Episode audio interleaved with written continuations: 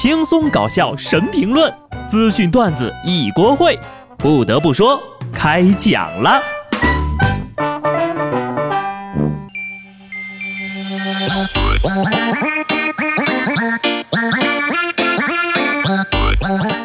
Hello，听众朋友们，大家好，这里是有趣的。不得不说，我是机智的小布。过年前的最后一个工作周了啊！此时此刻的你是坚守在工作岗位上，还是已经在回家的路上，甚至是已经到家了呢？优秀的人都还坚守在工作岗位上，你比如我啊，能力有限的才都回家过年了呢。还在工作的各位可以说是国家栋梁，本梁了。现在还在坚持上班的人呢，要么是年薪千百万，要么是月薪千百块。领导啊，其实我真的能力有限，也让我先回家过年吧。最近呢，一张文言文式的请假条是刷爆了朋友圈。经理拿到这张请假条之后呀，直言看完不批都不行了。这张请假条的作者叫做胡彦光，二十四岁，是新疆乌鲁木齐市一家公司的员工。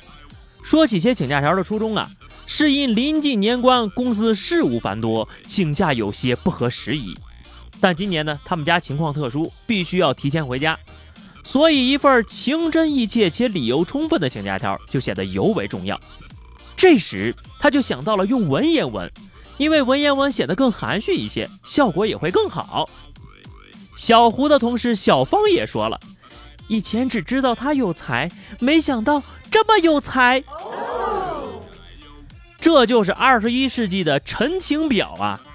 不知道领导是咋批的啊？反正要是搁我们领导，那肯定是朕意已决，继续加班，休得再议。现在真的是哈，肚子里没二两墨水都不好意思写请假条了。这也就是此时此刻小布我还在上班的原因呐。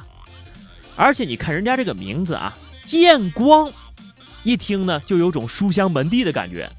还有啊，小胡年后回来，注意点你的同事小芳，他估计对你有点意思。新年的脚步越来越近了，留守在工作岗位的，除了咱们这些精英呀，还有一些小毛贼。江苏镇江警方抓获了多起电瓶车被盗案的作案人陈某与王某后，发现三十四岁的安徽籍的陈某，平时以收废品为主。他将攒下的两万块钱，连同偷电瓶所得的赃款，全部打赏给了直播平台一名女主播。不到一年的时间里呀，就花了十万。他说呢，和女主播是互相喜欢，要偷电瓶养她。而另一名嫌疑人王某则将赃款用于玩网游。被抓之后呀，陈某呢还惦记着女主播呢，担心自己一缺席，排名第一的位置就让人给取代了。看到了吧？偷电瓶车就能养得起女主播了，难怪我们的精神导师切格瓦拉要求选择偷电瓶车。难怪我们的精神导师切格瓦拉要选择偷电瓶车呀！原来真的这么好赚呐！人人都说要偷电动车养你，只有他做到了，看来是真爱，还是柏拉图式的，这才是骑行的爱呀！一年靠偷电瓶打赏女主播十万块钱这种战绩呀，估计也不会有人超过你了。安心在里面待着吧。最近就类似于这种犯罪啊，还是挺多的。建议警察叔叔把卸了妆的女主播都请来，让他们认清事实，死了这条心。笨贼天天有，年前特别多。九号，两名男子在路口偷前面三轮车的菜，不料啊遇到了警察。警车紧追了两公里，两男子弃车逃跑，一男子呢当场就被抓着了。另一名男子见旁边有栅栏，就翻进去躲藏。万万没想到呀，里面就是拘留所。他刚翻进去，就让武警给逮着了。你说你想要逃，偏偏注定要落脚。说你慌不择路吧，你这路认的比导航都准。小伙，你是觉得一般的警察堵你不够刺激，还想去找武警吧？估计呀，武警也懵了，光防着有人翻出去，没想到呀，还有人往里翻呢。拘留所是一座围城，里边的人想出去外面的人想进来。见到警察先警察一步跑进了拘留所所以呢这场赛跑是你赢了。啊追什么追？我这不是进来了吗？下面这个厉害了在黑龙江齐齐哈尔刘某在火车上遇到热心人张某请喝酒醉酒后发现呢这钱丢了可这姓张的死不承认偷了钱。不承认是吧？然后刘某说出了其中一张丢失钱的尾号，民警从对方身上搜了出来，目前呢这张某已经被刑拘了，吓得我就当场想掏出几张钞票背下尾号，我才发现呢兜里压根就没有钱。遇到这样的失主啊，你就只能认栽了。所谓棋逢对手，失敬失敬啊！最强大脑也要了解一下吗？这位啊，才是真正的爱钱。以后呢，我花出去的钱呢，都得先拍照。要过年了，孩子们也都放假了。你们小时候有没有过这样的经历啊？就是家长答应自己期末考试考得好有奖励，好不容易啊考上去了，爹妈反悔了。温岭十二岁女孩小燕呢，最近挺闹心的。她爹答应过她，期末考试全部九十分以上就去看海。小燕一听，玩命学呗，好不容易全部达了标，一句“这么冷的天，看什么海”就给打发了，气得小燕嚎啕大哭，痛斥父亲的虚伪，背上课本和寒假作业就离家出走了。幸好呀，被警察叔叔发现了。多好的孩子呀！啊，离家出走还带着寒假作业。你们当父母的怎么就不知道珍惜？有的家长啊，真的是很奇怪，自己给孩子做个承诺，分分钟不兑现，孩子要是撒个谎，他们就气得要死。哎，当爹妈的啊，可千万别觉得孩子小，编个瞎话哄一哄不碍事儿。被骗过一回就知道了，对小孩子来说，那真的是撕心裂肺的难受呀。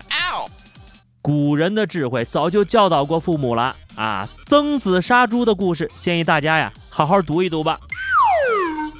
不过呢，我相信小燕的父母啊，也不是故意骗孩子的。在父母了解了小燕的心情之后呀，也答应了，天暖和，一定履行承诺。希望全天下的爸妈都能这样，知错能改。哎，那还是亲生的。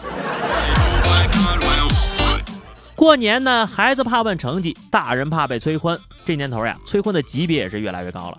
统计数据显示，日本的男性和女性人口当中，五十岁的时候仍未结婚的比例已经达到了。百分之二十三和百分之十四了，短短二十五年间呢，分别增加了三倍到两倍以上啊！政府一合计，这可不行啊，于是乎在商业街大马路上放催婚的视频，连路人都不放过。其实他们这种不结婚的心情嘛，可以理解啊，说娶了吧，放在家里，要担心快递小哥、水管工、维修工；娶了让他出去工作吧。更要担心他的上司、同事，还得担心他坐公交车。其实我觉得吧，全世界人民不结婚的理由都应该差不多，没钱呐，拿什么结？咱们国家的数据显示呀，中国一个人生活的空巢青年已经超过了五千八百万了。什么叫空巢青年呢？独在异乡，独自租房，并且单身，最常联系的人不是快递小哥就是外卖小哥，你就说是不是你？最后呢是互动时间哈，上期节目我们说的是聊聊你的压岁钱，听友不知道起啥名不起了，说拿得到压岁钱呢，爷爷奶奶一人给五千，姥姥给五千，剩下一百到一千不等吧，都花在买书上了啊。你你们家是开书店的吗？买那么多书？还有哈，这咱爷爷奶奶姥姥还缺不缺孙子？听友关不掉的幺幺零说哈。广东这边确实都是五块十块的给的比较多，小时候还收过两毛五毛的。但是每年呢，老妈都会说：“来，乖，把压岁钱给我，我给你存着，明天带你买好吃的去。”然后我就没有压岁钱了，两毛五毛都不放过啊！果然是亲生的呀！孩子们呐，请告诉你们的父母，很多家长怕孩子乱花钱，就收走压岁钱。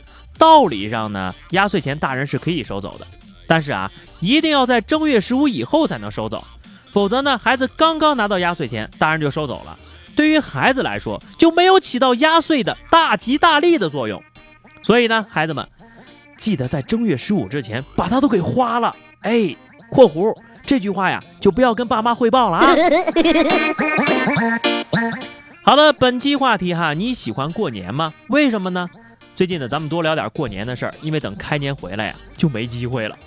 请大家在评论区畅所欲言，或者关注微信公众号 DJ 小布，加入 QQ 群二零六五三二七九二零六五三二七九，发私信给我。下期不得不说，我们不见不散吧，拜拜。